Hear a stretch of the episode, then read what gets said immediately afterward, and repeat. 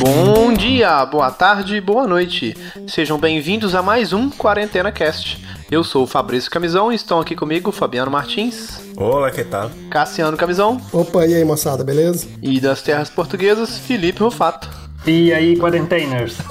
Tentando emplacar ainda o quarentena. Tô nessa. Tudo bem com os senhores? Como é que vocês Tudo estão? bom, tudo beleza? Tudo tranquilo, sobrevivendo. Hoje nós vamos falar do nosso top 10, aproveitando a minha magnífica ideia de aplicativo. Nós decidimos falar sobre o top 10 filmes da vida de cada um de nós. Fabinho já vai começar a fazer o banco de dados do aplicativo dele. Pois é, a gente já poderia estar usando, tá vendo? Tá perdendo a oportunidade. Exatamente. Foi o aplicativo mais bem sucedido da empreitada do podcast anterior. É porque alguns já, já surgiram, né, cara? Isso que é chato.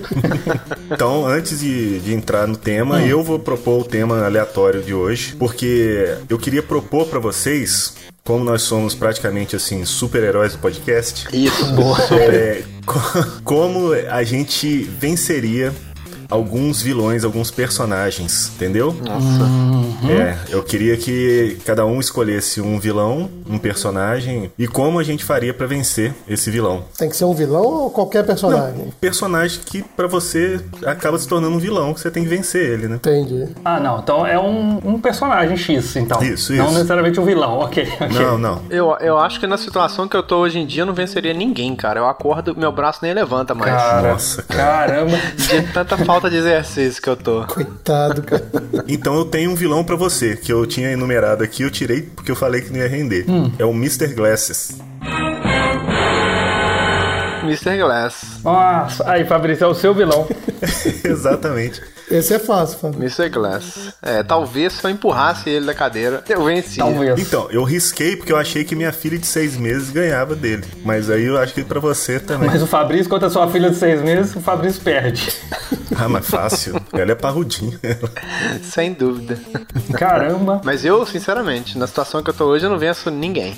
Ninguém. Caramba, mas nem precisa ter um expert. Finge que você é mais forte. Ninguém te conhece fisicamente, Fabrício. Ah, então Então tá. finge que você é fortão. Agora sim, manda, manda o primeiro aí então. Vai, Felipe, pode começar por você então. Poxa, o problema é que eu já ia dificultar, que eu lembrei de uma dupla de, de vilões, hein?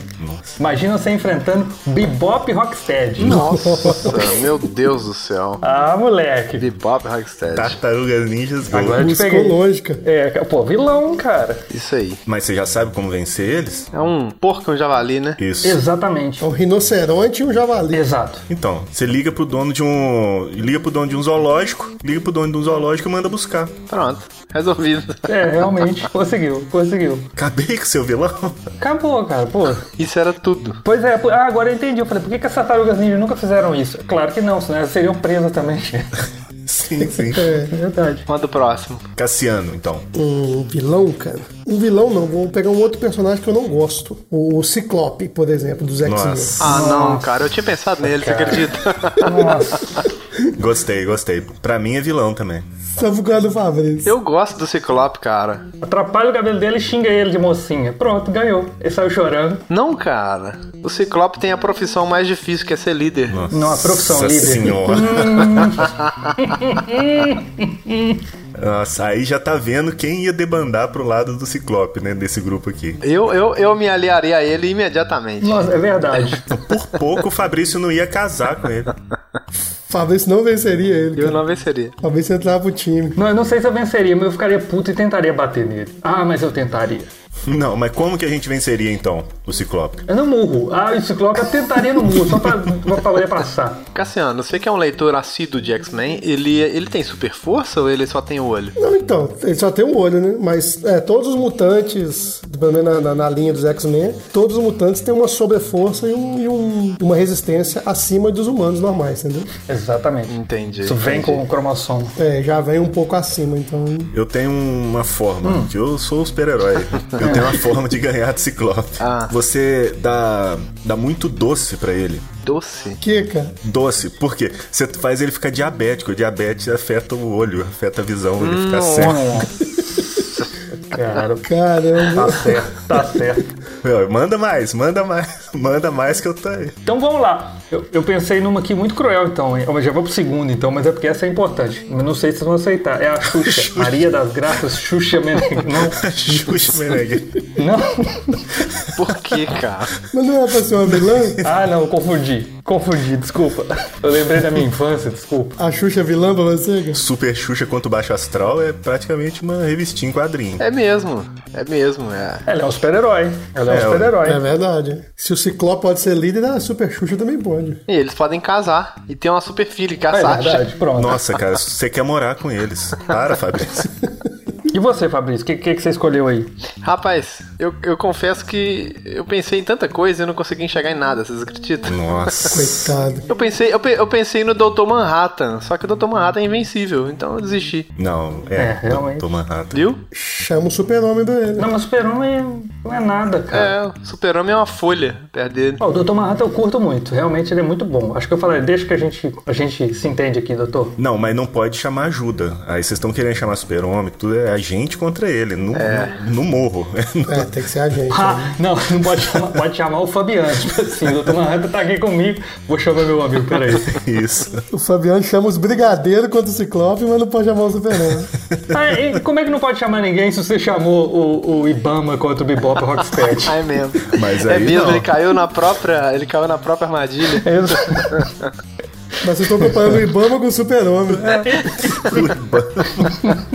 Não, pera aí. Eu tenho outro, eu tenho um matador aqui. Caramba, ele veio armado, gente. Eu vi. Eu queria fazer um podcast só disso. É o Magneto. Que era o- como que vocês ganhariam dele? Esse é difícil. Magneto, cara, eu, eu colocaria muito Danoninho, compraria todo o estoque de Danoninho do mercado e deixaria ele puxar todo o Danoninho pra cima dele. Nossa. Mas como é que vai puxar o Danoninho? Porque Danoninho tem ferro. Mas aí você tá munindo ele de armas contra você. É ruim pra você, ué. Você te devolve todo mundo danoninho na cara. Você afoga de danoninho. Não, eu, eu tinha, tive pensando aqui algumas formas que já foram usadas na, na revistinha, mas uma que não usaram foi o Boa Noite Cinderela. Nossa. Dá um, dá um tranquilizante pra ele, porque ele, o poder dele só funciona com ele acordado. E dormiu, ele é uma pessoa, um velho. Sim, um velho capenga. Não. Entendeu? cara. É. Ó, Então venci o Bolso... vou- Bolsonaro. Troquei o nome. Errou, errou o nome do, errou o nome do, do super-herói. Cada um acredita no super-herói, né? O Fabiano tá com outro super-herói na Ai, cabeça. meu Deus. Então vamos agora pro tema. Vamos pro tema. Vamos pra pauta? Vamos lá. Bora.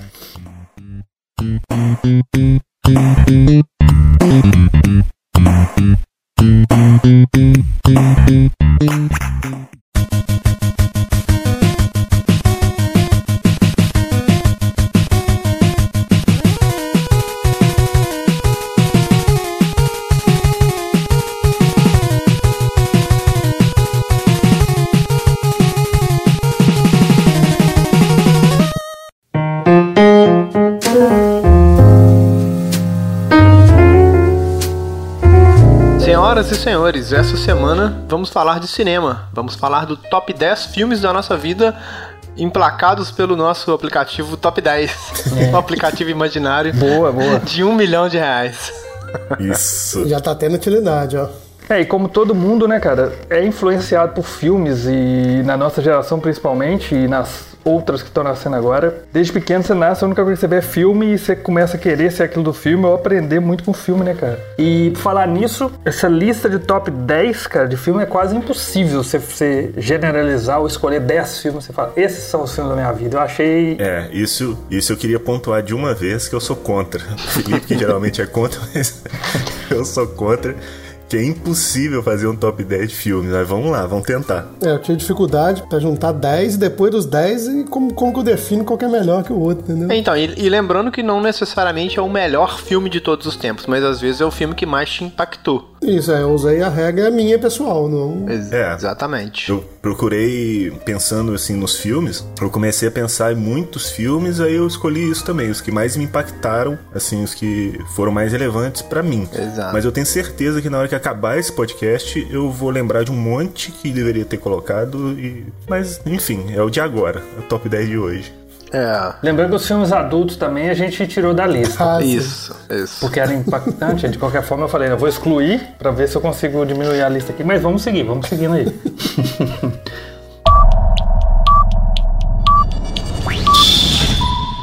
Então, beleza. Eu vou começar então puxando o meu décimo filme. Nós vamos fazer do décimo pro primeiro. Cada um fala seu décimo, depois o nono e assim vai, ok? Beleza. Ok. Tudo bem, mas eu tenho 25 na minha lista. Eu vou ir com calma então. Mas é top 10, cara. Ele não, não sabe muito bem como é que funciona o esquema. Coitado. Vamos lá. Beleza, gente. O meu décimo filme é Lion, Uma Jornada para Casa. O que, que é isso? É o filme dos Thundercats? O que, que é isso?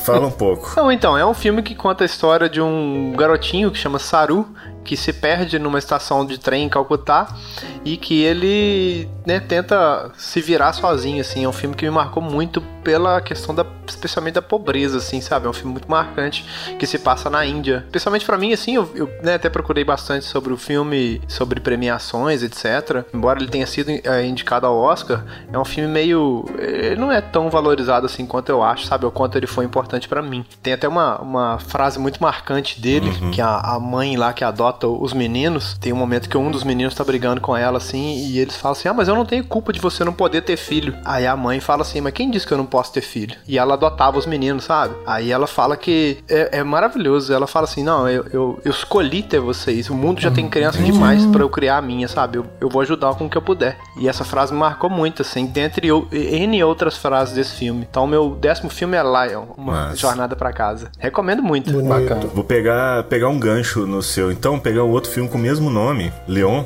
que pra nós aqui em português, na verdade, foi traduzido como O Profissional. Isso aí. Filme do Luc Besson. Esse também tá na minha lista, eu não sei qual. Eu tinha colocado aqui como sexto, mas vamos esperar chegar lá então. Então deixa o sexto, o cara quebrando. É só porque eu lembrei do. É bom que é o filme de lançamento da Natalie Portman, né? Inclusive, Sim, sim. 1994. Exatamente. Filme de 94. É um bom filme, né? Everyone. Everyone é a frase marcante do filme. Everyone! Isso. Essa é a Essa é a frase do frase que tem que pegar do filme. Então, na, na minha listagem aqui, eu- foi difícil eu colocar numa ordem aqui, mas eu tentei achar um, um, um, um porquês aqui que vai conseguir. É, na minha décima posição, eu coloquei um filme, mas na verdade é a trilogia. Começa o roubo aí já. ó. Então, porque eu só comeria três, mas. Mas é um filme antigo, não sei se, tipo assim, e, e eu analisei também a questão da regra dos 15 anos, e eu acho que, que, que vale com certeza, mesmo, mesmo hoje em dia, é muito bom. Que é De Volta para o Futuro. Que é um filme que, mesmo antigo, é muito bom. De Volta pro Futuro é excelente. Até, até hoje, se você assistir, ainda é muito bom. Sim, sim. Exato, então tinha, tinha que entrar na minha lista aqui, eu coloquei. Aí eu não defini um ou dois ou três, mas um é muito bom e a trilogia vale, vale, vale como um filme. Vale, tudo bem. Aprovado pela banca. É, de volta pro futuro, vale a pena entrar. Eu quero um skate voador ainda. E é mais que a gente chegou no futuro, né, cara? E não tá daquele jeito, isso que é triste. Pois é. Não, a Nike lançou o tênis. A Nike lançou aquele tênis. No ano certinho. Não, o tênis é fácil. Quer ver o carro voador, o skate voador? Nossa, o Fabrício falou, não, eu adorava aquele filme do futuro, o cara usava um tênis. ué, ué, então tá fácil o futuro. Pior que essa noção de futuro é um tênis, sendo que a gente chegou no futuro e o que a gente tá aprendendo a fazer é lavar a mão, em vez de andar com carro voador, com skate voador, não, vamos aprender a lavar a mão, usar máscara. Esse é o futuro garantido. Verdade. Muito bom. Mas é um bom filme, é um ótimo filme. Bom, bom top 10. Eu, eu tive que excluir ele. Ele chegou a passar pelo meu top aqui, mas saiu. Caiu na peneira. Ó, o meu filme, o filme que eu vou citar, começar por ele, é Debbie Lloyd. Debbie Lloyd. Debbie Debbie Lloyd. Lloyd é um bom filme. É um filme muito importante na minha vida, cara. É um filme muito Tá bom, certo. cara. É muito bom. Não tem, não tem como excluir. Faz muito parte da minha vida. Faz parte da vida? E Então, pelos filmes dá pra gente ver a personalidade de cada um, né? isso é verdade, cara. Nossa. Não, mas Debbie Lloyd é bom mesmo. Debbie Lloyd marcou. The Blood é muito bom, cara. De 94 também. Eu tava reparando, eu tenho alguns filmes de 94. Foi uma levada muito boa. Nossa, o meu próximo filme é de 94. Aí, então vamos nessa. O meu próximo filme, meu nono filme, top 9, top 9 não, top 10, mas o nono colocado, é Um Sonho de Liberdade. Um bom filme também. Muito bom. É engraçado que eu tô olhando pra capa dele aqui e é o Tom Hanks muito novo e o Morgan Freeman igual até hoje ainda. Morgan Freeman é sempre igual, né, cara? Muito massa. Morgan Freeman, ele é assim desde 1970. Cara, mas ele é realmente assim, cara. Ele já é um velho negro deus. A sua definição de Morgan Freeman é muito boa. Cara, eu joguei South Park, o jogo do, do PlayStation 4. esqueci o nome dele agora, o The Fractured Butthole, que é a fenda, a fenda que abunda a força em português, e tem um barzinho lá do Morgan Freeman, ele é Deus lá também, cara, muito bom.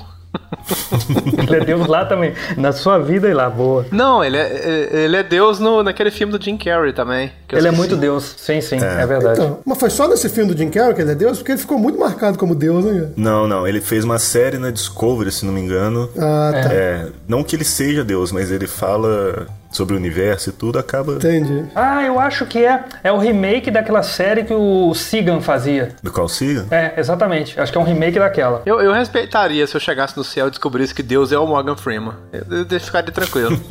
é, é uma visão. e assim, eu, eu sou uma pessoa que não é muito fã do Stephen King, mas um sonho de liberdade é do Stephen King, então aí vai, aprovado. Selo aprovado. Ó, na, minha no, na minha nona posição aqui, eu cheguei aqui no, no, no Gladiador de 2000, hein, que é um filme que eu já vi algumas vezes. Mas esses filmes só estão. Ninguém tá entrando em outra, em outra numeração, não? Tá todo mundo escolhendo um filme diferente mesmo? Incrivelmente sim, até agora. É, o meu eu tô seguindo a ordem aqui. O meu 9 ficou Gladiador. Que massa. É, então. Se, se alguém falar o filme de alguém em outra posição, falem, mas até agora tá incrivelmente. É, isso que eu ia falar. Cada um indo pra sua linha de raciocínio. Por exemplo, Cassiano, né, gladiador e tal. O Fabiano, qual que foi o seu? O Leon, profissional. Aí, o profissional, tá vendo? O meu filme é um sonho, um sonho, um sonho de liberdade, o Felipe Debiloid. Exatamente. Exato. Deixa o cara. Cada um sabe pra que lado que vai. Não, mas o profissional, claro que tava na minha lista, não tem como. Esse, pra mim, sinceramente, é, é a minha referência de filme, sabe? Meu nono, então, eu vou colocar um filme. Isso, é a ideia é, é bom. Um, um, filme nacional, um filme do Domingos de Oliveira, que eu não podia deixar de fora. Chama Separações. Oh, bom mesmo. Separações. Separações, com Domingos de Oliveira e Priscila Rosenbaum, filme de 2002. Filme, para mim, entra no top 10. Por quê? Porque, primeiro, porque é um filme nacional e os filmes nacionais têm uma linguagem muito específica, muito própria. E esse filme e a, o diálogo dos filmes do, do Domingos de Oliveira, para mim, foram marcantes, assim. Até para mim que escrevo também. É... Enfim, foi impactante porque é uma forma de retratar a realidade de uma forma muito poética e muito real mesmo mesmo tempo, então para mim entrou. Separações. Eu ia falar que é puxa-saquismo, mas você tem razão, realmente é um filme muito bom. Sim, sim. Aprovado, tá aprovado. de que ano que é? Você sabe de que ano? É de 2002, o Separações. Caramba, recentão, né? Sim, sim. E é um filme simples, mas na simplicidade dele que é impressionante. É verdade. Eu gosto muito. Vale a pena mesmo. Nono filme, Felipe. É, eu, eu vou citar aqui um filme que é Abra los Ojos. Olha. Uhum. Que é de 97. Bom, meu. E foi o que deu origem ao Vanilla Sky. Sim, sim. Por acaso eu assistia, eu assisti gostei muito do Vanilla Sky. Muito, que era um filme que estaria na minha lista, mas eu já tinha visto esse Abra los Ojos. E ele é muito legal, cara. Sim. E eu prefiro dar essa razão pro original. Muito, muito incrível. Esse filme é bom mesmo. Eu tinha colocado na minha lista aqui o Horros também. É. é. Mas na peneira acabou ficando de fora aqui. Ele é de 97 e sério, esse dói, dói por dentro quando eu vejo. Tem muitas partes desse são, que rasga mesmo, cara. Eu, o Fabiano fez um, um, top 100 filmes que o centésimo pode ser o primeiro e o primeiro pode ser o oitavo. Exato. É, é, é, muito confuso. É o Fabiano fazendo uma lista. Tá mais ou menos essa linha aí. Não, eu não tenho culpa. O podcast é assuntos aleatórios, pessoas despreparadas. Despreparado eu... Eu tô despreparado, hein? tá não, mas o... Tá levando a pé da letra. O Hablos Horros é, tinha entrado também no mesmo raciocínio do, do Felipe, que é um filme bem impactante. Porque também eu tinha visto Vanilla Sky, também tinha marcado muito, mas o ritmo é, do Abalos Horrors, do filme, ele pontua umas coisas muito, muito bem pontuadas assim no filme. Sabe, é porque eu acho que como o orçamento dele é menor, e não só por isso, ele tinha uma outra pegada. Sim. O outro você tinha ali todo um luxo que era apresentado como luxo, que o outro não, cara. O outro é só te rasgando, rasgando, rasgando sem beleza, sabe? Uhum. Então era, é isso, cara. É, funciona muito. É incrível, incrível. Oitava posição, Prenda-me se for capaz. Caramba. Da sequência de filmes que falam sobre a nossa personalidade. Boa. é preocupante isso, hein? Achei que é porque você era fã do Leonardo DiCaprio. Eu já sou fã dele desde Titanic. É, imaginei, eu sei disso. Cara que gosta do Ciclope. Cara, eu gosto do Leonardo DiCaprio de antes do. Isso de quando ele nasceu, ele era amigo seu. Não, Gilbert Grape, Aprendiz Sonhador, quando ele é, fazia um menino deficiente. Ele era criança ainda, muito bom. É, massa mesmo. Prenda-me se for capaz, foi um filme que me marcou muito, que é um filme que fala sobre falar com convicção, de você ter convicção e só fazer, que as pessoas vão te seguir, sabe? E esse me impactou muito, impacta até hoje, na verdade. Até hoje eu sempre faço ou, ou acontece alguma coisa que se aproxima um pouco a realidade lícita, né? Uhum. Não a ilícita, uhum. mas a realidade lícita desse filme. E é um filme que marcou muito a, a minha personalidade. Do Steven Spielberg, com o Leonardo DiCaprio, Amy Adams e Tom Hanks. Nota é Amy Adams? Não lembrava, não. É Amy Adams. O, o, design desse filme é muito legal, né? As inserções de título, de intertítulo, dessas, sabe? O, as jogadinhas que ele tem de, de animação, eu gosto muito. Sempre achei muito legal. E o filme é muito bom, realmente é muito E bom. o Tom Hanks tá sempre aí, né? Tom Hanks é, é o cara. E, e, de quando que é esse filme? Esse filme é de 2002 também. Só existiu 1994 e 2002 no mundo. Pois é.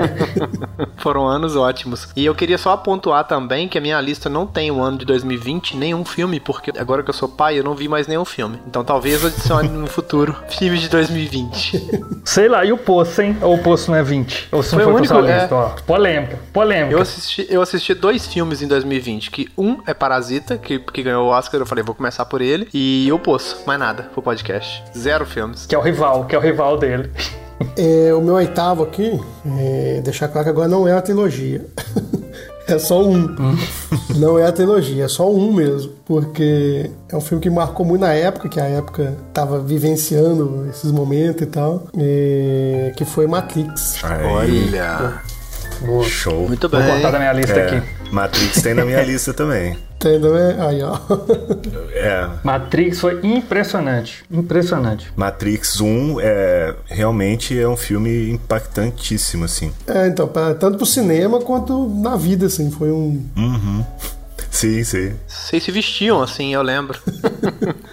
E foi em 99, foi um momento muito específico para a vida, pela idade também que a gente tinha, e pela mudança que eu acho que aconteceu no mundo. Houve uma mudança em 2020. Mudança do milênio, tudo isso teve muita. É, o bug, o bug do milênio. É, Matrix, Matrix passou pela minha lista, mas saiu também. Matrix tá no meu top 5 aqui, ó.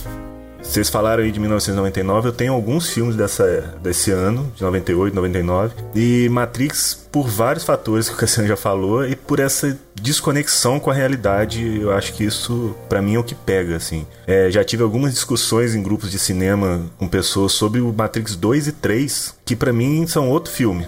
É outro filme completamente. Ação púrpura, né? É, é Super New contra Baixo Astral. É um, é um filme de.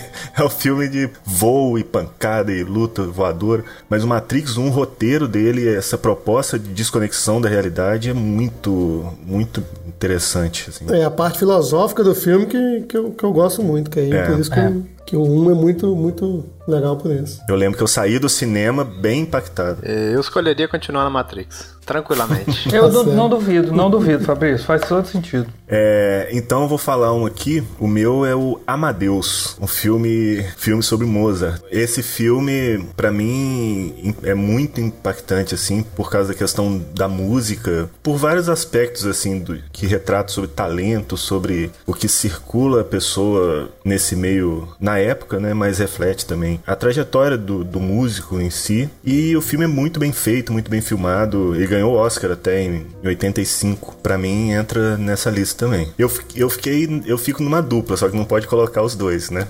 Eu coloco o Amadeus, mas um pouquinho depois o Minha Amada Imortal, que é do Beethoven, que também é um outro filme fantástico também. Olha o Fabiano tentando dar uma roubadinha. É, mas não posso. Mas, o, mas o Amadeus ele é mais pesadinho, assim, né? Sim, sim. Pesado, assim, é mais. É, é também acho. Sim, sim. É, uhum. É, o, o Beethoven, Minha Amada Imortal, eu puxo só porque eu gosto musicalmente mais do Beethoven, mas o, da obra, do filme em si, o Amadeus é, é melhor mesmo. E para mim fica nessa posição. Bacana. Boa. Eu vou citar agora um filme que é um pouco mais antigo da linha que a gente vem seguindo, que é o Viagens Alucinantes, que inclusive eu vi com vocês. Não sei se o Fabrício assistiu também. Não assisti. Cara, mas é um filme completamente confuso, mas muito legal. Muito legal mesmo muito interessante. É de 1980, como eu falei. É, cara, é um teste que o cara faz com, com, com um ritual das tribos, de uma tribo norte-americana, e ele vai replicar isso em laboratório e sofre dessas viagens alucinantes. Cara, é muito incrível, muito incrível. Cara, eu acho que eu já vi isso. Você viu com a gente, a gente viu em doses. Vi, né? É muito louco, cara, o filme é muito louco. E agora você falando que foi me clareando aqui a lembrança, realmente é um filme muito bom. Muito bom, só que eu acho que a gente viu de duas vezes, porque porque é um filme antigo, então ele é pesado, a dinâmica dele não flui, sabe? Então é uma hora e meia ou duas horas que você não consegue ver. É muito louco. Essa, né, o desespero que a gente tem de ver filme hoje em dia. Mas ao mesmo tempo, hoje em dia eu percebo que ele fala um pouco atravessado. Lógico, ele é totalmente ficcional, mas ele fala um pouco da, da, da escalada do LSD, porque o LSD foi isso também. Eles foram, pro, foram descobrir né, o cogumelo, sintetizaram o cogumelo e criaram o LSD em laboratório. Essa é a história do LSD. É, e por acaso esse filme, a história do cara é mais ou menos isso também. Só que não tem nada a ver com, com biografia nem nada. É um filme completamente maluco, mas é incrível, é incrível. Fala muito sobre essa desconstrução. Não tem nada a ver com Matrix, mas fala também sobre desconstrução da realidade. Muito bom, muito bom. Recomendo. Legal. Os que vocês estão falando aí, eu vou assistir. seven. Sétima posição, A Vida é Bela, com Roberto Benini. Tava na minha, na minha lista também aqui, mas acabou saindo. Também tava, mas saiu do 10. Não, pra mim foi muito marcante. Foi marcante especificamente porque foi a época que eu comecei a ver o Oscar. E ele subindo nas cadeiras pra ganhar o Oscar de melhor ator, o, o melhor filme estrangeiro, não lembro agora qual prêmio, foi muito marcante pra mim. e é um filme, é um filme maravilhoso, é um filme, eu diria quase um filme infantil, assim, embora pesadíssimo, mas é um filme muito bonito que conta a história de, né, de uma família que vira prisioneiros, né, na, na Segunda Guerra Mundial e ele finge, né, ele tenta tratar aquilo pro, como um jogo pro filho, né, ele se afasta da mulher e ele fica com o menino e ele trata a guerra como se fosse um jogo e é impossível não chorar nesse filme, maravilhoso. Bom É mesmo. muito bom mesmo. Bom, na minha sétima posição aqui ficou O Senhor dos Anéis. Olha. Que também poderia caber a trilogia aí, mas o 2 não. Preconceito específico. É só um e o três. Mas eu coloquei porque me impactou, assim, me, me- me, é, nessa questão de, de- do mítico, assim, do, do RPG e tal, da, da Terra-média, assim, é o, é que mais torna real isso. Achei. É o que mais traz a realidade isso. Então, coloquei na lista aqui porque, como referência, eu escolhi como as referências, assim, de, de cada assunto, Sim. o que, que seria o filme como referência. Então, nessa questão de Terra-média, de RPG, de coisa, Senhor dos Anéis entra na lista. Sim, o, o- Peter Jackson deu a verdadeira vida à Terra-média, né? Foi Sim. incrível. Exato. é. Eu, eu lembro do impacto de assistir o Senhor dos Anéis. Foi realmente transportado para aquele mundo lá. É muito. Você muito vê bom. isso como filme, né, cara? Muito. O Cassiano se sente o Legolas. Isso. Pra mim, eu, eu coloquei na quarta posição, hein? Só pra vocês saberem. Ó. A trilogia tá na quarta posição pra mim. Pra mim não, só pra vocês saberem que eu não tenho isso na minha lista não. Felipe não viu, não. Não vi não, já ouvi falar só. É, tava na minha, mas também acabou saindo, que é muitos filmes na minha lista. Então o meu, eu vou dar a minha colocação então. É, vou colocar Coração Valente. É uma blasfêmia você colocar ele aqui. Eu, eu acho uma blasfêmia. é, eu sei que pro Fabrício tá lá, É o primeiro, é o primeiro. Top 1. Antes do primeiro, tá lá na frente. eu quis falar dele agora porque Coração Valente, ele é um filme que tem um apelo muito forte, assim, de, de valores, de honra, de muitos princípios, assim, que o filme leva, que é muito marcante. E como a gente tá falando de filmes que marcaram pra gente, foram importantes por algum sentido pessoal, Coração Valente, eu acho que, pra mim, foi o Fabrício, eu acho que mais, né? Pra mim, é o filme que moldou a minha vida. poxa. Sobre honra, eu assisto até hoje. Sim, sim. Por acaso, eu vou seguir então, um pouco essa linha também, falando dos filmes nesse sentido de honra e um pouco mais antigos em termos históricos. O Último Samurai foi o filme que trouxe essa, essa lógica que vocês estão falando. É, agora começou a misturar todas as listas. O Último Samurai é meu próximo filme. É, porque o Último Samurai também eu acho que é muito isso. É um filme trata de uma maneira digna, um tema que eu respeito pra caramba, que é a honra e a cultura japonesa. Eu acho que é um filme que foi bem desenvolvido, conta bem a história, funciona muito bem como cinema e funciona muito bem também como, Sim. como isso de tradição e valores que passa pra nós. Então é um filme que eu respeito bastante mesmo, bastante. Sim, é o último samurai, ele pra você, pra mim também acaba tendo um apelo mais forte por causa da cultura em si. Exatamente. É, samurai. Exatamente. Então, o filme é um bom filme, mas acho que acaba pesando mais por essa questão pessoal mesmo. Sim, é, não, sem dúvida, porque é um outro tipo de coisa que você está observando ali, né? Uhum. É, tem, tem muitos filmes que você, independente da produção, do que for, é, toca, toca uma pessoa diferente de outra, né? Por, É, por várias sim, questões. sim. Não, mas o Último Samurai também me tocou da mesma forma. É, é um filme absurdamente bacana sobre o cuidado com os detalhes, assim, a forma que os samurais tratam as coisas, o cuidado com cada atividade que eles vão fazer, desde a comida a uma espada, assim. É muito bacana. É, e, e não, sei, não tratar. Isso é bom que falou sobre isso, que é uma coisa que eu já sabia, já, muita gente já sabe, mas não é pancadaria, não tem nada a ver com isso. É, um, é um, né, uma elevação espiritual que você pratica na guerra, mas também tem em casa. É o que você comentou, Fabrício. É Cada detalhe faz a diferença. Quando eu estou na batalha sim. e quando eu estou em casa comendo um item. É isso aí. Você tem que ser perfeito em tudo. Obrigado. Ou pelo menos tentar ser melhor a cada dia. Como eu falei, meu sexto lugar também é o Último Samurai. Acaba emendando no seu e a gente acabou falando um pouco sobre ele já, mas me marcou nesse mesmo momento, assim, a ponto de eu ir pra uma festa vestido de samurai com uma espada. Ah, moleque, esse é meu garoto. Tá vendo?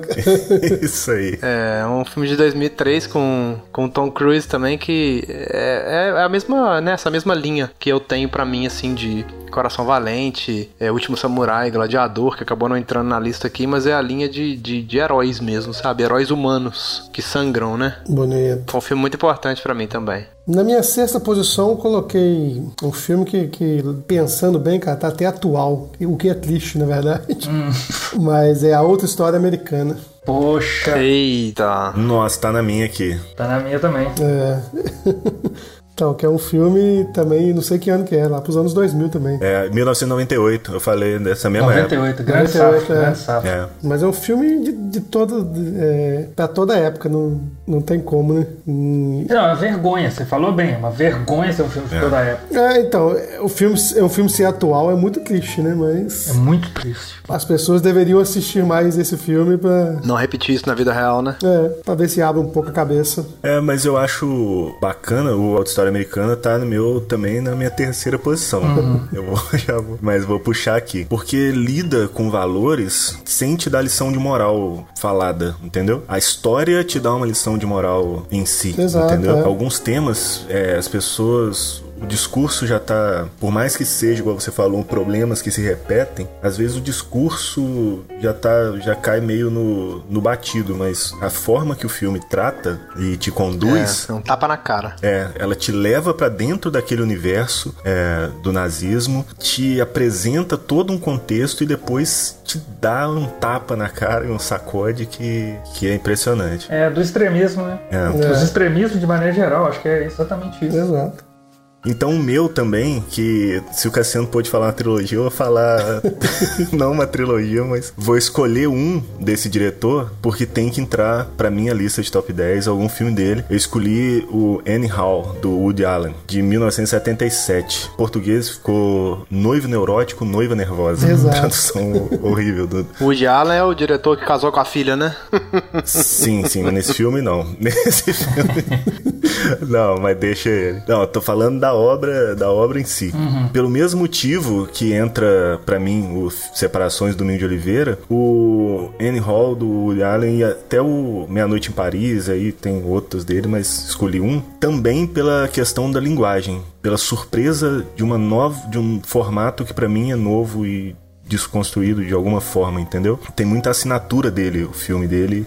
E é difícil, eu acho, encontrar um diretor que faça isso, entendeu? Que o filme do Diário só ele que pode fazer, não tem como. Eu, por acaso, eu tinha levantado o Vic Cristina Barcelona, que eu gosto muito. Também, também. É, eu fiquei muito, eu fiquei muito na dúvida em qual filme dele escolher, porque eu gosto de muito. Dá pra fazer um top 10 só do Woody Allen, né? É verdade. é Sim, verdade. sim. Aí eu escolhi um porque, pra mim, como o Annie Hall tem o Woody Allen atuando também, que eu gosto muito dele atuando, é, para mim teve um peso e da Diane Keaton também, então, Sim. pra mim, Annie Hall. Legal. Nunca vi nada dele. Pronto. Nossa. É sério, não, vale muito a pena.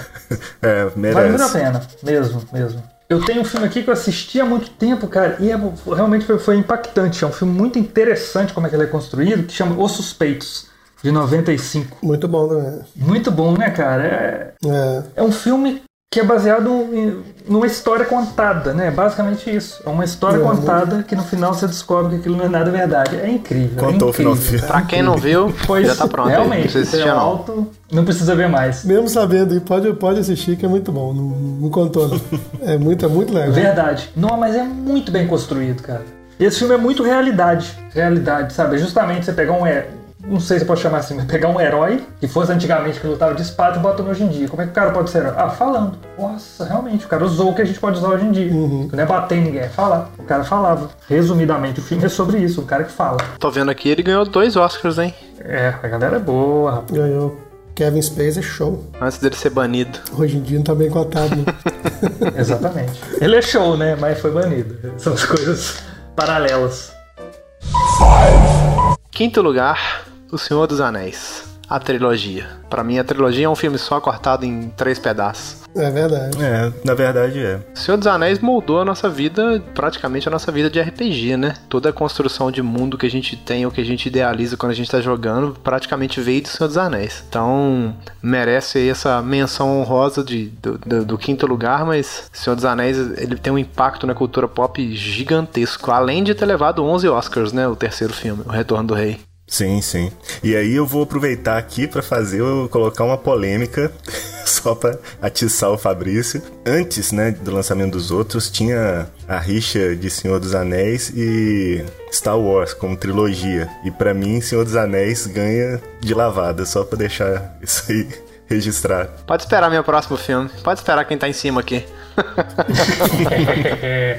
Aí já, já tá. Já levantou a bola, o cara já vai cortar. Não, porque Senhor dos Anéis, cara, aí além do, do mundo e tudo aí que a obra. Isso porque pra gente não teve o mesmo impacto, porque nos Estados Unidos o Senhor dos Anéis, é, o Hobbit, toda a saga, é de cultura popular a leitura, o livro. Pra gente nem era tanto. E mesmo assim teve um impacto imenso. E trilha sonora do filme do Senhor dos Anéis, e, enfim, tudo muito bom. Vou, vou assistir, vou assistir, colocar na minha lista aqui. Caramba, cara. Deixa o cara, deixa o cara. Meu quinto lugar aqui eu coloquei Quem Quer Ser um Milionário. Olha. Bonito. O cara louco pra ficar rico. Aí você vai traçando, você vai traçando o perfil de cada um. Exato.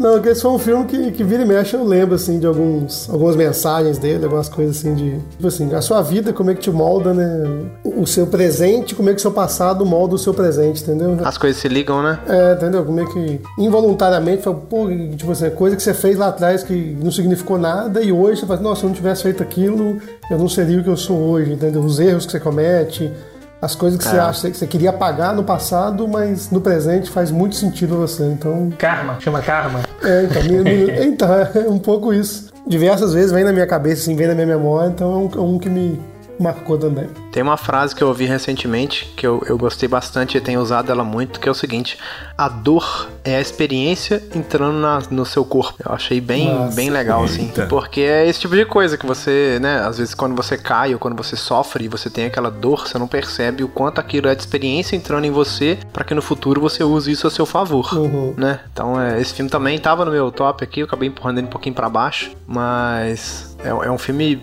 excelente mesmo. É, Pra mim, o filme de 1971, Laranja Mecânica, de Stanley Kubrick. é muito bom. Isso. É, pra mim esse filme também é um filme incrível. Sempre, os- a maioria dos filmes que eu tô que eu pego aqui porque me apresenta algo ou de novo impactante ou que chama a minha atenção. O Laranja Mecânica, ele traz toda uma linguagem, um universo, uma proposta muito particular assim. O universo que ele apresenta, o figurino, a linguagem, os termos que eles usam, os movimentos, tudo cinematograficamente é muito interessante pra mim e a proposta da discussão também de como tratar a violência, a questão é uma forma de lidar com o livre-arbítrio o, o filme também, porque parte de uma violência extrema para uma um estado pacífico obrigatório, então uma disputa assim, uma discussão muito interessante no filme. Pra mim fica nessa posição. Laranja Mecânica. Show. Muito bem. É, eu vou falar agora de um filme argentino que é O Segredo dos Seus Olhos. Uhum. É, foi um filme. Muito bom também. é, foi assustador pra mim. A sequência que ele toma, sabe? Do nada, pra mim foi muito surpreendente. É um ótimo filme, super válido. É, quase vocês pe- pensando nesse lugar e falando: hum, se eu tivesse uma ideia genial, eu faria isso também. O que é muito triste. Mas é, foi assustadoramente interessante ver também essa, essa dinâmica de fuga que esse filme propõe. E o filme tem uma cena que é super legal. Não sei se foi a primeira vez que eu vi, mas a primeira vez que eu percebi ou que eu sempre me dou conta que essa cena é incrível, que é a câmera que vem do espaço, vai descendo, descendo, entra Do entra lá no estádio, campo assim, de né, futebol cara? e continua bom. correndo atrás desse cara. Isso, Que é é. muito. Oh, É. Que loucura, cara. É muito massa. E é completamente nada a ver se você pensar em relação ao filme, a dinâmica Sim, narrativa do filme. Mas é muito boa, a cena é muito interessante. E não só, o filme é todo construído nesse, no naturalismo, né? É. Que o cinema argentino costuma sempre explorar. Uhum. Eu, que- eu tentei achar uma posição nele aqui nos 10 aqui, mas não consegui. Mas realmente é, muito Segredo bom. dos Seus Olhos é um também que tava na minha lista, acabou ficando de fora por, por azar. E o Ricardo Darim é um cara fantástico. Ele tem uma entrevista incrível, que ele fala a percepção dele da vida e do ganhar dinheiro. Nossa, É, eu já vi, eu já vi essa entrevista. Fantástico É, mesmo. realmente também é muito bom. é um ser humano, é um ser humano incrível. Me vendeu bem o filme, vou assistir, Felipe. É, ganhou o Oscar de melhor filme estrangeiro, né? Não lembro de que ano, mas ganhou. Pronto, mereceu mesmo. Verdade. Merecendíssimo. Vamos lá, quarta posição. Mostrando quem manda nisso tudo, Fabiano Martins. Hum. Star Wars. Há controvérsia. Quem manda nesse top todo aí, Star Wars. Por quê? Porque Star Wars é tão vasto, tão incrível, tão complexo e tão monstruoso que cada planetinha pode ser um Senhor dos Anéis. Não, mas aí me fala qual. Me fala qual. Qual das 18 trilogias? É, não, então, é porque é, realmente pra mim Senhor dos Anéis é mais que um filme, assim, sabe? Não, não são as- os nove filmes desses filmes principais, sabe? É, é tudo que tem em volta, são os livros, é os quadrinhos, é tudo. Você falou Senhor dos Anéis, hein? É. Ah, é? Só pra o ato falha aí. Olha o ato falha. tá registrado, hein? Pior que tá registrado. Então o Senhor dos Anéis ganhou.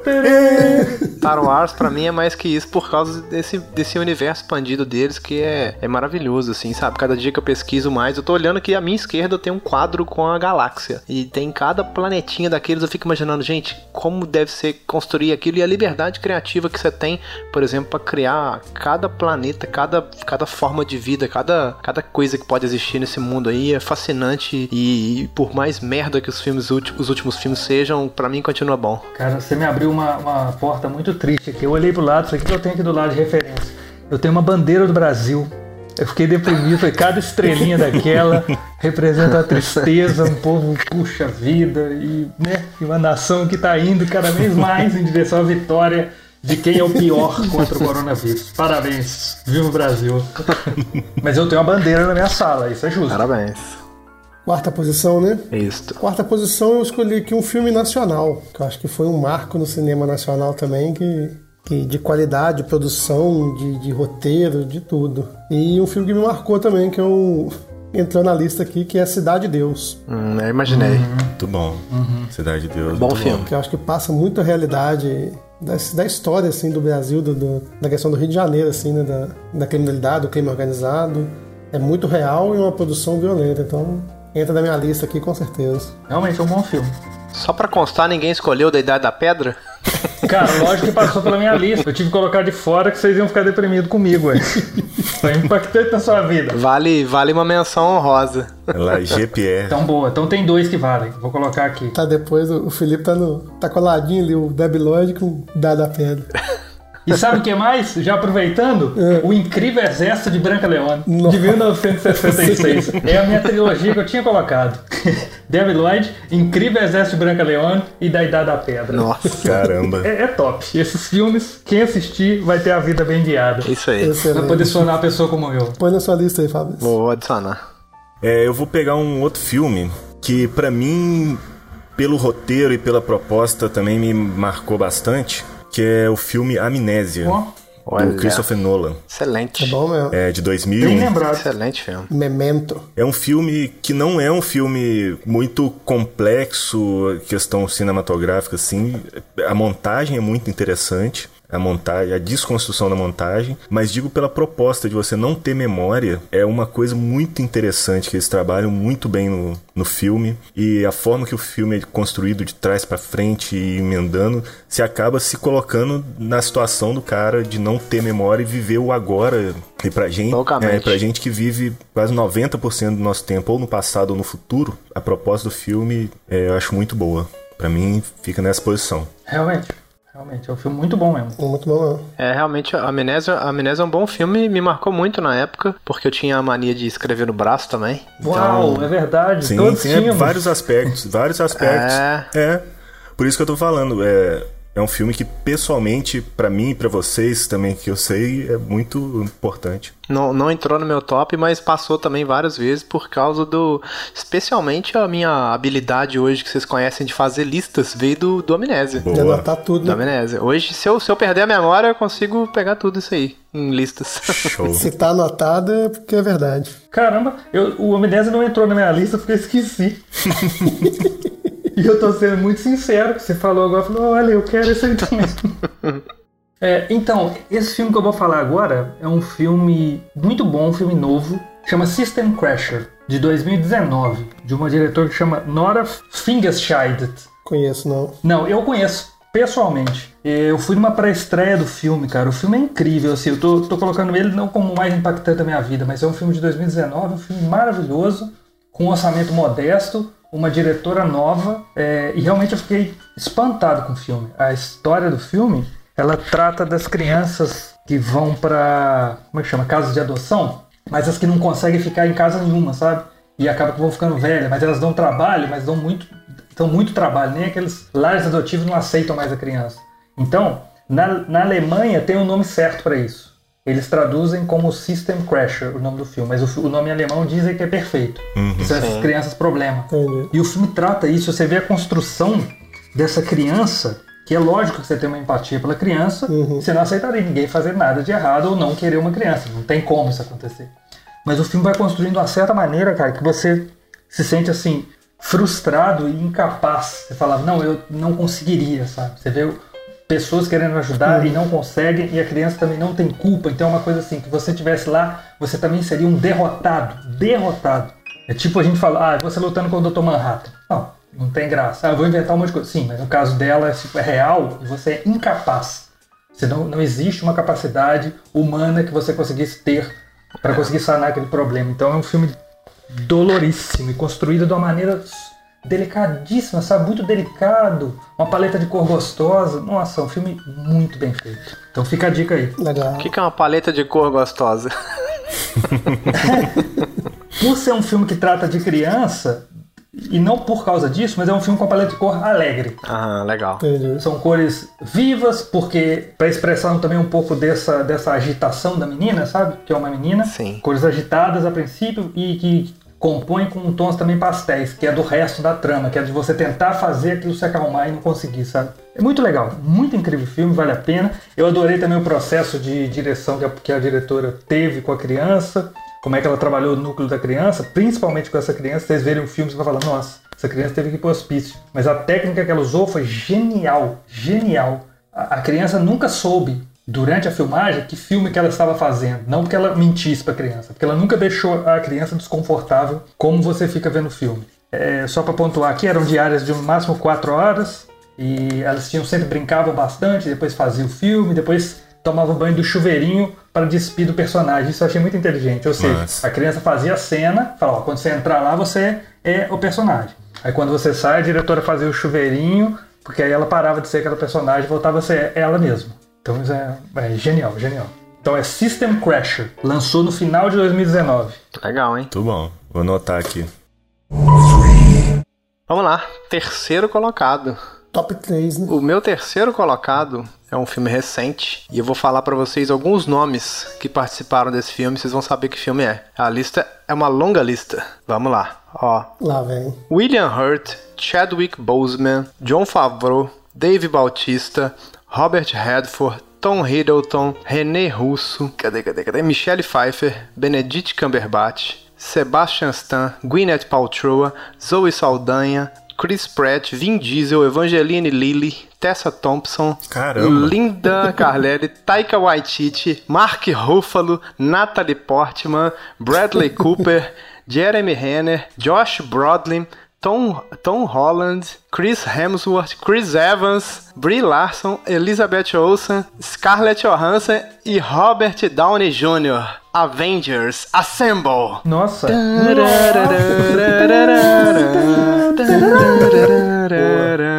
Você tá colocando o universo inteiro aí ou só um, caramba? É. Não, é esse filme, o Ultimato. O Ultimato. Caramba, tá todo mundo mesmo? Tava, tava todo mundo. Eu tô com a lista aqui. É, cara, Cada um tem a vida guiada por alguma coisa. Cara, cara, nossa, esse, esse- esse filme dá um calor no coração. Ele, só de eu pensar, eu já fico imaginando o Capitão América pegando a marreta do Thor e falando Avengers Assemble. E é maravilhoso, e aquele cinema explodindo e. Nossa, A parte de cinema explodindo não tem no filme, não. Vingadores Ultimato é um filme que, que vai marcar a minha vida pra sempre. Cara. Foi, foi o fechamento de uma era Tá bom. que a gente cresceu com ela. Bonito. A gente, assim, não, calma aí, peraí. Só um minuto. vamos, vamos, vamos, vamos colocar barreiras aí. Você tá nessa sozinho aí. É, Fabrício. Não, mas o. Do Avengers eu ainda coloco outro, hein? O Guerra Infinita. Tudo bem. Do Avenger pra mim, o Guerra Infinita pra mim ainda ganha do, do Ultimato, mas, mas eu entendo. Você tem direito de estar errado. Cara, pra mim, o nome não, o nome Guerra Infinita é incrível, sinceramente. Eu assisti o filme porque eu li o nome. Falei, Guerra Infinita? Não acredito, quero ver isso. É muito inteligente esse nome. Ah, eu já sou, eu já sou mais modesto. A minha terceira posição vem um filme simples, mas maravilhoso que, que me tocou muito e eu penso sempre nele, que é Beleza Americana. Poxa, parabéns. Beleza Americana tava na minha lista aqui também. A sua lista tem 200 filmes, cara. é, cara, o que, que eu posso fazer? Não, a gente vai tirando e colocando outros, ele tá repetindo. É, você fala, já corto, coloca outro. Beleza americana, parabéns, Cassiano. É, então, é um, é um dos filmes, assim, da minha vida, assim, que eu, que eu curto muito e que, que me passa mensagem, que passa coisas pra vida mesmo. Entendi. Tem, é um ótimo filme mesmo. Vontade de beijar um cara, né? Isso. Pelado. Entendi, mais ou menos. O que eu entendi do filme é isso. Você viu, pô, tem, você tem que ver direito, então. Mas é exatamente isso, que a mensagem do filme que eu acho maravilhoso, que, me, que, que vira e mexe, me, me, me volta a cabeça, é exatamente isso. Eu vejo pessoas, cara, você, você beijaria um cara, talvez, e por isso que você é assim, entendeu? boa, boa, ótima conclusão. É, o- Quem Sim, você sim, critica, o que você gostaria tanto de estar fazendo aquilo, você tá com uma inveja gigante daquilo e, e você tem coisas que te bloqueiam, muito doido. Então, vira e mexe, me, me vem esse filme. Cara, isso é meio beleza americana. Tipo assim, em acontecimentos do dia a dia, ó, isso aí Legal. tem que, tem que quebrar esses paradigmas, assim. Então, é, um, é um filme simples sim, e excelente. Sim, E é um filme bonito, cara, porque é sobre viver a vida, sobre liberdade e sobre boas escolhas. Eu digo amorosas. sim, Exato. sim, eu gosto muito do Beleza Americana por causa dessas coisas, da simplicidade e tratar de questões íntimas, assim, questões do ser humano é muito, muito interessante. E de uma, uma forma bonita. O filme é um filme muito bonito. Tanto que a cena das rosas caindo é- ficou icônica no cinema porque é muito bonito. É, excelente, é, exato. E você vê que quando ele se liberta mesmo, fala, pronto, agora eu sou livre pra fazer o que eu quiser. É o momento que ele age com mais amor mesmo, a família dele, as pessoas, e com o coração. Tipo, Poxa, olha, vi, quero que minha mulher seja feliz, quero que minha filha seja feliz. Uma coisa que na vida cotidiana ele não, não pensava por isso e achava que estava pensando. Muito interessante. Até o fato dele não ficar com aquela menina, eu acho muito bom aquilo, cara. Acho muito bonito. Você atingir a liberdade, a liberdade verdadeira e não a liberdade que. a liberdade imposta, né? A liberdade que a sociedade fala que é que você tem que seguir. Realmente, ótimo. Parabéns. Tá de parabéns, Cristiano. Voltou também. Muito bom, vou colocar ele de volta na minha lista aqui. A lista de 100 filmes. Top 100. Se fizer um top 100, ele vai falar, ah, mas os 200 filmes que da minha vida tem que pôr 200 filmes. Não, a, a minha dificuldade é colocar em ordem. É colocar em ordem. Não, a minha foi escolher 10 ou escolher 50, pra mim tá difícil. Mas vamos lá. Pra mim, na terceira posição, tá um filme que já foi falado aqui, que é o Matrix. É bom. O primeiro, que é das irmãs Wachowski. Por aquilo tudo que a gente já falou. Tanto uma revolução Cinematográfica de mesmo, né? cinema, de linguagem, é, e o roteiro e a proposta, e o momento também, como a gente já falou, de ser lançado na virada dos anos 2000, né, filme 99, que é um momento do computador e E das pessoas, não tava com a- As pessoas estavam tensas com a mudança, o que, que seria, entendeu? Sim, é, um, e é uma percepção que vários filmes têm, na verdade, de que é, a vida não é real e que existe algo por trás disso. O Show de Truman e vários outros filmes que já tratam disso, mas o Matrix trata de uma forma e num momento específico que leva a gente muito com ele. Eu lembro exatamente de eu saindo do cinema depois de ter visto Matrix e É. ainda precisei de algumas horas para eu voltar ao normal, assim. Só pra constar, eu não tenho dúvida que a gente tá numa simulação, mas isso é pauta pra outro podcast. Ó, interessante isso, hein? Meu filme que eu vou citar agora é o filme 300, Olha! que é um filme bem recente, muito bacana. Muito bom. Claramente, pra mim, também é muito bom. Cara, e por incrível que pareça, eu acho esse filme. É, é- é um, sei lá, é, enfim, isso teria que ser falado do- por mais tempo. Mas eu acho que é um filme que fala muito bem também das mulheres, cara. Eu gosto muito da posição da esposa do cara e de como é que eles tratavam as mulheres em Esparta, sabe? Como se fosse uma proposta de feminismo mesmo, porque elas são muito bem quistas lá, sabe? Muito legal, muito legal, muito equânime, sabe? Muito bom mesmo, sabe? Eu, eu andei revendo várias vezes e é isso, cara. A proposta do feminino naquele filme é muito boa, muito boa mesmo.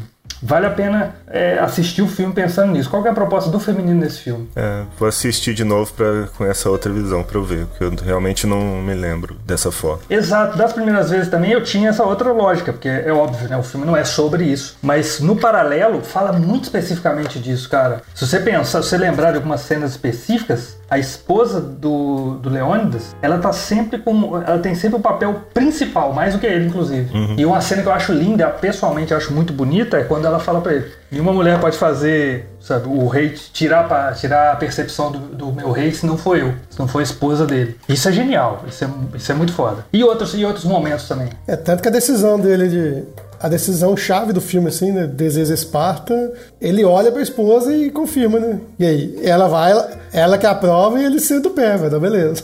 Ela que aprova. Sim, exato, pede, pede o aval dela. Sim. Tamo junto. Sim, ela é a primeira que fala, ela é a primeira que fala com, com o cara, e o cara fala, "Ó, o que, que é isso que a mulher tá falando? Cara, aqui quem manda são as mulheres. Elas é que têm os filhos dos melhores homens do mundo. Legal. É, 300 é um ótimo filme mesmo. Sim, então, mas olhando para essa lógica, fem- ótica feminina, é muito interessante também. Traz muitos, muitas coisas interessantes. E, e pelo lado masculino também, é, pelo lado humano, né? De, de guerra pelo que você acredita, eu acho muito legal. Um filme sereno, muito bravo, muito estoico. Eu tenho estudado um pouco o estoicismo, claro, que vem lá de Esparta. É, e é, é muito bonito. O estoicismo é muito bom. Então, para minha vida, faz bastante diferença. 300 pra mim é interessante também, além disso tudo, da questão de não recuar diante obstáculo, porque é sobre essa luta e se você pensar logicamente, a história 300 é absurda mesmo, porque é um exército que não tem como você ganhar Sim. com apenas 300. Mas em momento nenhum recua.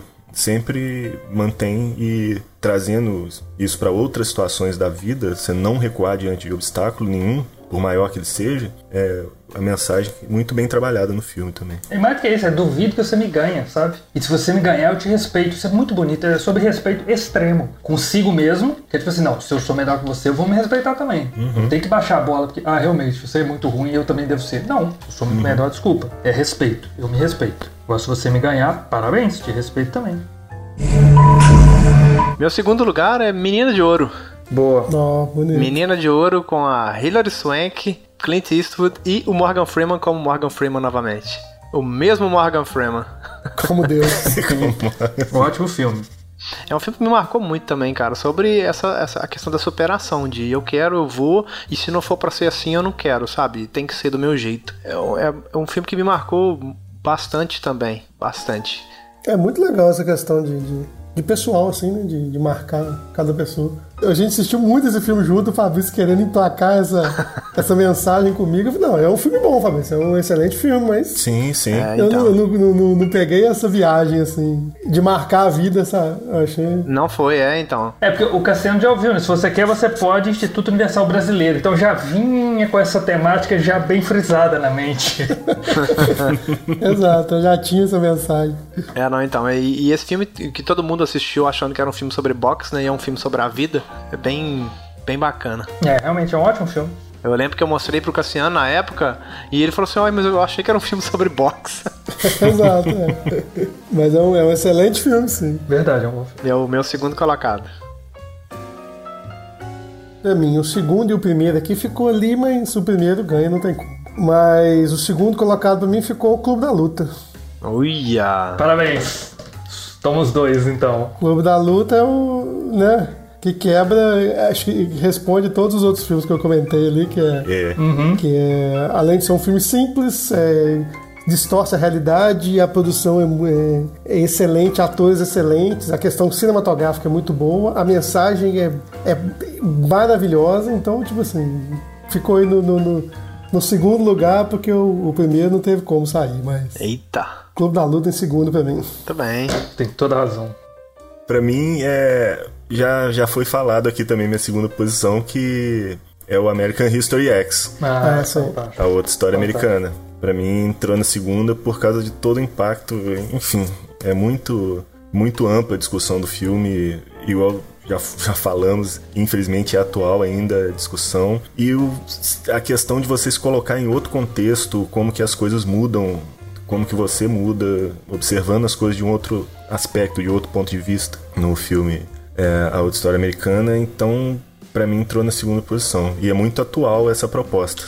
A maioria dos problemas, se, se colocassem no outro contexto do, do outro que você está discordando, vivesse a realidade dele, entendesse, você enxergaria a vida e, e o problema de outra forma. Engraçado, eu acho que ele fala até que essa história, é, a vida é simples, mas não é tão simples assim. Ou seja, não, não tem uma resolução, o filme não te resolve. Não fala, tá vendo? Isso aqui que é o certo. Não, ele tipo, ele, tipo mano, isso aqui vai dar errado ou vai dar certo, isso aqui vai dar errado e vai dar certo. O que, que eu faço? Escolhe. Sim, É assim que funciona a vida. É, Porque realmente, é a vida, exatamente. não fala, ah, o caminho bonito te leva para um lugar bonito. Não, fala assim, cara, segue Sim. o seu caminho, o que você acreditar. Que a vida é bem confusa. Ótimo filme. Sim, sim. É, mas então, mas essa confusão, por isso que eu falei que ele te ensina sem te dar lição de moral. Ele te mostra proposta, ele te coloca em contextos e você você vai analisando.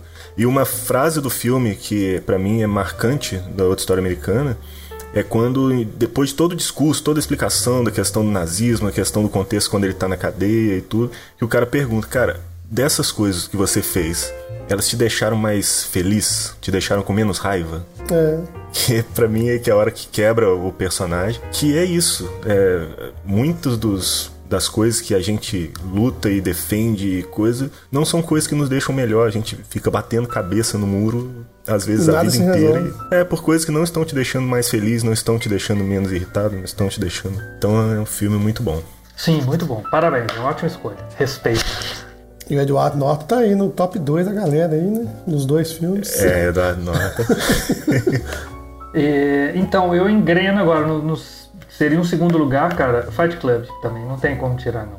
Aí, ó. Pela proposta até financeira também, eu adoro a discussão do caminho financeiro também, dessa destruição, porque tem esse paralelo, né? Além de toda essa, essa paranoia mental, tem essa desconstrução do, do panorama financeiro, panorama de, de dinheiro, de como é que a gente lida com as coisas. Se a gente destrói todas as agências que controlam o crédito, É. a gente vai viver um problemão, que é como a gente está vivendo agora, uma crise, que vai obrigar a gente a ter uma nova saída, sabe? Pode ser que seja uma nova saída mais humana.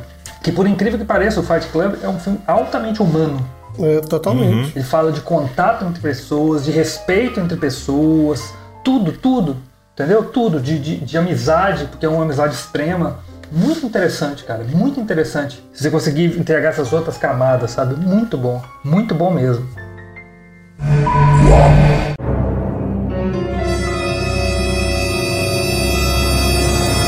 Então agora vamos para a rodada dos campeões, a rodada do primeiro colocado. O meu primeiro colocado, já foi falado aí atrás, uma blasfêmia para pessoas que colocaram ele para a lista de lista inferior ao primeiro lugar, porque ele merece o primeiro lugar e acima e beyond. Mas não entrou em lista de alguns aí, eu não queria dizer nada. Ah, a lista do Felipe é só desconsiderar. Poxa, cara. Desculpa, a minha não entrou também não, cara. Ih, aí, ó. A minha pelo menos entrou, então. Eu, eu, eu esperava mais de você, Cassiano. Não, eu fiquei entre Gladiador e ele, aí eu gostei mais de Gladiador. Que é Coração Valente. Coração Valente é o filme da minha vida, assim. É o filme que tem o discurso mais, mais motivacional de todos. É o Mel Gibson sendo Mel Gibson, É verdade. Isso é uma verdade. né? Apanhando como sempre. Matando ingleses. Não, é um filme maravilhoso. É um filme maravilhoso, realmente. É um filme muito bom e pra mim essa é a história da Escócia, não me interessa o que falem. E é uma história de amor, né, cara? Eu acho muito bonito. É uma linda história de amor. Sim. E grande. Filme grande, por acaso, hein? O filme grande. Hoje em dia, pro padrão de hoje em dia, nem tanto, né? Não, cada, cada vez que eu assisto, eu já, eu já assisti ele, acho que talvez mais de 50 vezes, e cada vez que eu assisto, eu começo a chorar um pouco antes. sabe? Eu tô quase chorando no começo do filme já. Antes eu chorava no final e tal. Agora, quando ele tá preso já, ele tá preso, eu já tô chorando de soluçar. Começa as musiquinhas pra ver se já chora. tá chorando só de falar do filme. e para mim, o Cassiano sempre foi aquele cara é, que joga pedra grandona. Vai mexer. Não, não vou mexer, não. Vai mexer. Não, não vou mexer, não. Jogou errado, né? Agora eu vou. Trafo. Meu pai é o pai dele, né, cara? É, não, seu pai é. É, é fato. É fato. Exatamente, eu sei seu pai, é aquela família. é muito isso. Então, meu campeão, cara, não tentei colocar ele aqui, mexi pra cima, mexi pra baixo, mas não teve jeito não. É... Coloquei em primeiro lugar porque é um filme foda mesmo, não tem como. E se você separar dentro de um filme, você consegue fazer uns quatro filmes ali. São quatro histórias contadas no mesmo filme, é muito bom. Que é o Poderoso Chefão, não tem, não tem como. Imaginei Olha, que você ia colocar. Não sabia que você tinha toda essa. O Poderoso Chefão, nossa, eu sou muito fã. Sou muito fã cinematograficamente por causa da mensagem da história. Ele é muito, muito bom. Nossa, que legal. Não sabia mesmo que você era tão fã. Curto muito. Então, de, e, e é chato assim, por ser tão fã do filme, é uma burrice gigante, eu entendo, mas eu não vi o 2 e o 3 até hoje. Dizem que o 2 é tão bom quanto Caramba. o 1. É, pra falar a verdade, eu também não vi o 2 e o 3. Prevejo apedrejamentos. Eu já vi um umas 10 vezes e eu nunca vi o 2 e o 3. Entendi. Vale uma promessa pra pós-quarentena de da gente assistir junto assim que acabar, hein? Fazer chefão é bom demais. É, eu imaginei que entrar na sua lista, que você não sabia que primeiro, mas nos primeiros aí. Porque tem a questão da da máfia é uma temática que você curte bastante também, né? Exato, é. Teoricamente o filme é muito bom e é muitos fatores. Ah, cada um, cada um é um tipo de guerreiro aqui nessa equipe. Parabéns, estou feliz. É.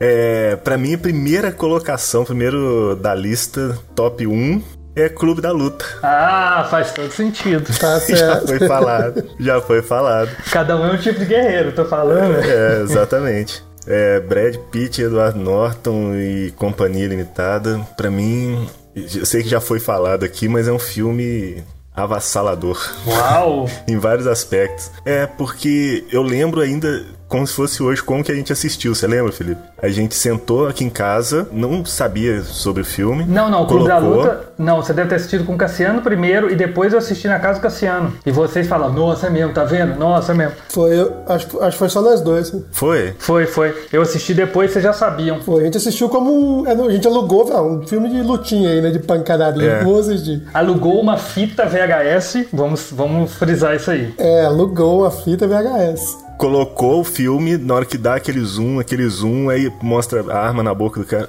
É, com a arma na boca você não consegue falar direito. Eu falei, cara, que filme esquisito.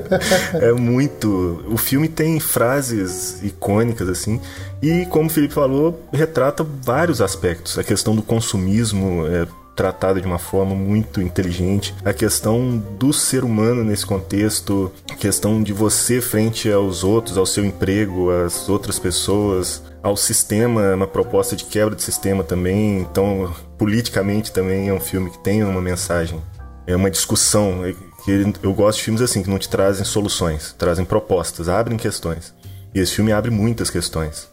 E tem frases que assim guiam o filme. Isso é verdade. Como é, só quando você perde tudo você é livre para fazer o que você quiser as coisas que você possui acabaram possuindo você. É. É, tra trabalhamos em empregos que, não, que odiamos para comprar coisas que não precisamos. É, são frases uhum. e vai construindo. Alguém estudou a pauta, hein? não, porque esse, esse eu conheço. Esse, esse eu conheço. É. Esse eu conheço. Alguém é fã do filme, alguém é fã do filme. e além da questão psicológica do filme, da desconstrução, que é um mal do século, na verdade o mal do século que a gente está vivendo são as questões mentais, uhum. né? Como o próprio filme fala, a gente é a geração do meio da história. A gente não viveu uma grande guerra, não viveu um grande drama. Os grandes dramas que a gente vive são internos, são mentais, são emocionais, psicológicos. Exato. Então, para mim, é um filme muito importante ficou na primeira colocação. Sim, não, mas sem dúvida, mas é. Inclusive, se vocês me permitem, vale uma menção honrosa aí a Logan sobre as questões mentais também. Um pouquinho sobre o que a gente falou no começo do, das batalhas de cross, crossover, né? É, o Xavier. A maneira de vencer o Xavier é a própria mente dele, né? Poxa vida, cara. Bem isso que você tá falando. Uhum. Logan é um filme que, né, mudou um pouquinho a, a maneira de fazer filme. Eu achei interessante o aspecto do que sente o, o Wolverine, na verdade, no filme, que até o Xavier fala com a X-23 que o Wolverine quer se matar, ele quer morrer. E é por isso que ele tá tão. O fator de cura dele tá tão ruim. Ou seja, é o aspecto da mente agindo sobre o corpo. Só que, claro, no Wolverine isso tem uma distância maior, né? Porque, teoricamente, se ele sobreviveu tanto tempo, não seria em tão pouco tempo que ele ficaria tão velho, na minha concepção. Portanto, eu acho que é exatamente, ele se matou, ou ele estava propondo morrer, por isso que o corpo estava começando a aceitar isso. Tava cansado já, né? Tava cansado, exato. E do jeito que as coisas andam, é fácil você ficar cansado com esse mundo. Então concluímos que Logan é o melhor filme. Não. É, não, não, não. mas é um ótimo filme. Merece no top 10. E o do Felipe? Pois é, é assim, eu vou fazer uma pontuação primeiro, tipo assim, o Leon é um filme da minha vida, assim, realmente eu curto o Leon, não tem como. Ponto. Então, mas ele fica no. Eu é o profissional. É, Leon profissional. É, não é do Fabrício, não. É. Mas é, o filme que mais me influenciou, e também é um filme que eu adoro, e estaria na minha lista sempre, na de vocês também. Uhum, já estava na minha. Mas realmente, é o que mais influenciou na minha vida é Hackers, Piratas da Computação, de 1995. Caramba! Eu tentei achar um lugar pra ele também. Sim, tá aqui no meu, tá na minha lista também. A lista do Fabiano é o IMDB. É, exatamente. Mas não tem como. Influência é o filme que me fez. Eu falei, pronto, depois disso eu falei assim: pronto, entendi o que eu, que eu sou. Mas é mentira, era uma mentira. Mas influenciou naquele momento a achar que eu era alguma coisa. Então foi muito. Influenciou o que eu vestia, o que eu fazia, o que eu pensava. E depois eu pude me construir em cima disso e melhorar, eu espero.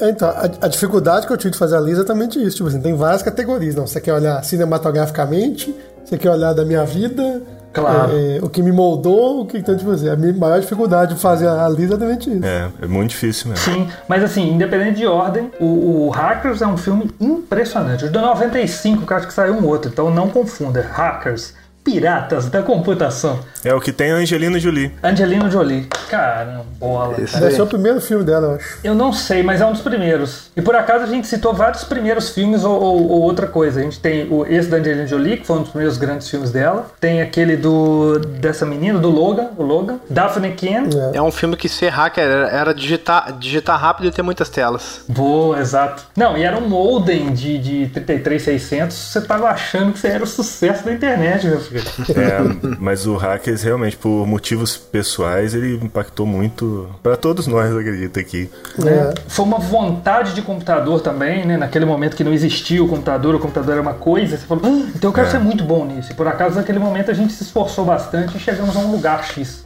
Deixa a gente hoje com muita vantagem, mesmo, de fato deixa. É, mas é impressionante, realmente foi um filme que influenciou muito na minha vida. Um ótimo filme e eu tenho a fita VHS desse filme. Alugo pra vocês, se vocês quiserem. não tem o DVD, não, é fita VHS. Que a qualidade da VHS é 480p, só pra vocês entenderem, tá?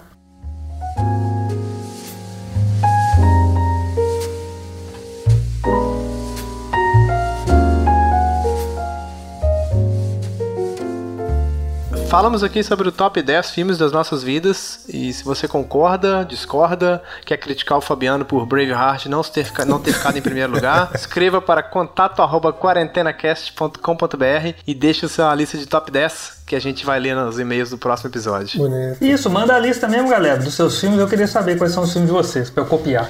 Quer dizer, não, pra eu ver. Já tem gente cobrando episódio já, gente. Não sai na data, agora o nosso episódio é o episódio de Schrödinger, pode sair semanal, pode sair quinzenal. Boa. Ele está e não está lá. Não, por enquanto é quinzenal. Por enquanto é quinzenal, pra não ficar essa dúvida. Para as nossas recomendações da semana, eu vou, eu gostaria de começar. Eu vou recomendar hoje um aplicativo. Vou falar rapidinho dele aqui, mas é o aplicativo Todoist, que inclusive é o aplicativo que nós estamos usando para gerir as tarefas aqui do, do Quarentena Cast.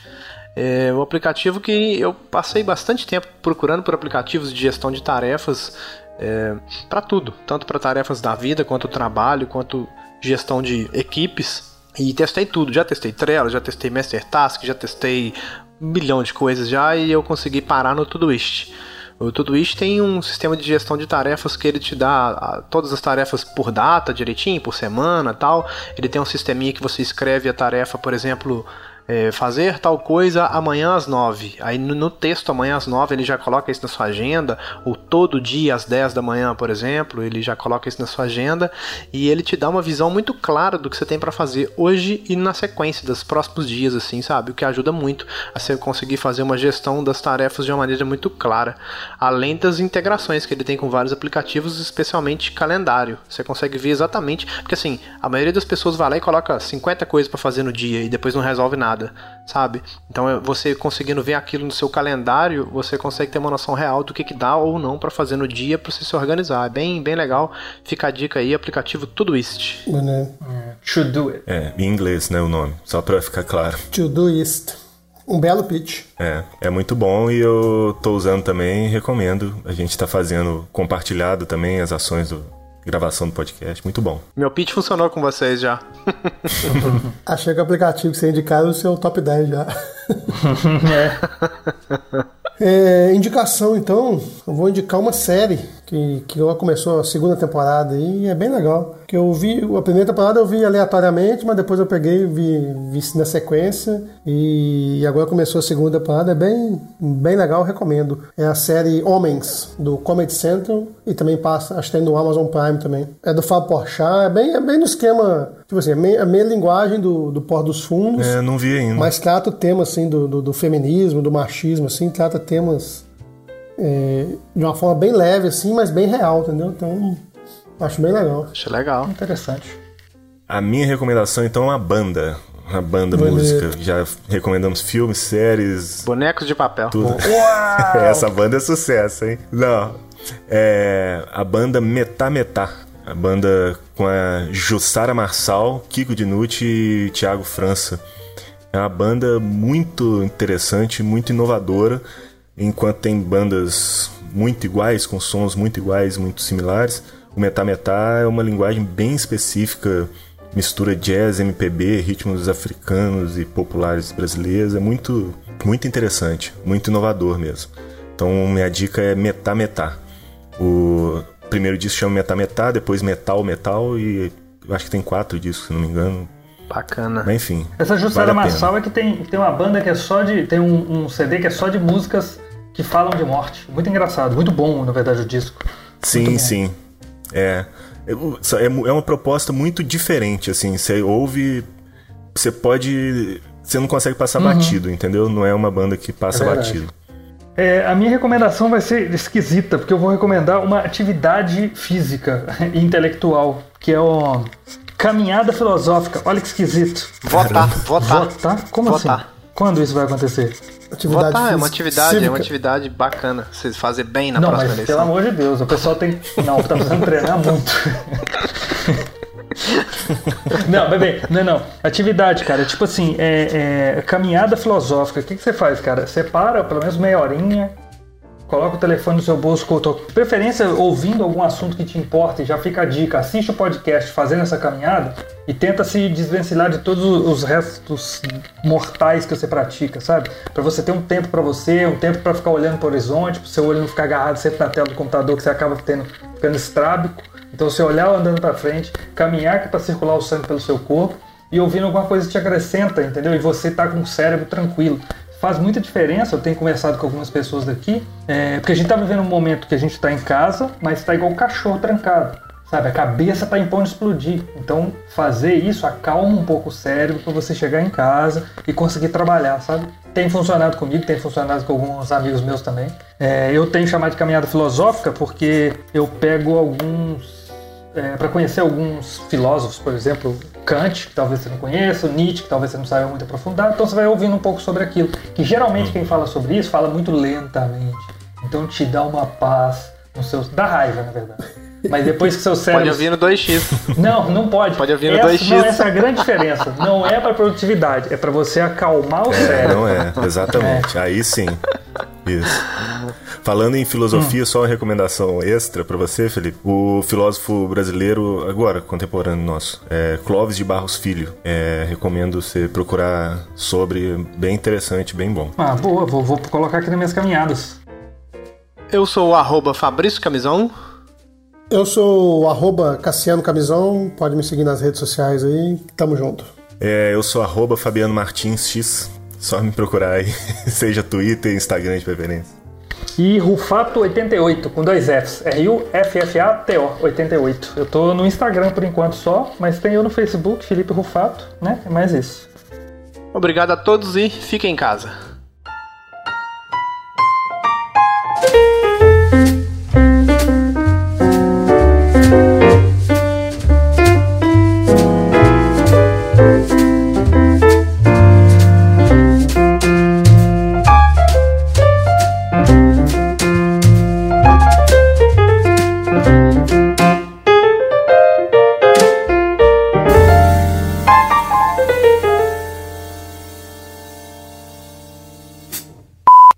Uma série aí que tá bombando, que já tá indo pra terceira temporada, que chama é, Ministério da Saúde do Brasil. tá, tá, tá muito legal acompanhar. A primeira foi mais agitada, a segunda foi só rapidão, cara. Agora a terceira dizem que vai bombar. A segunda teve menos episódios. Foi, exatamente. Foi uma micro minissérie. Tem que vir, tem que vir o, o, o Dr. Ray. Aí vai ser uma terceira, terceira temporada bombástica. Aí vai ser ótimo.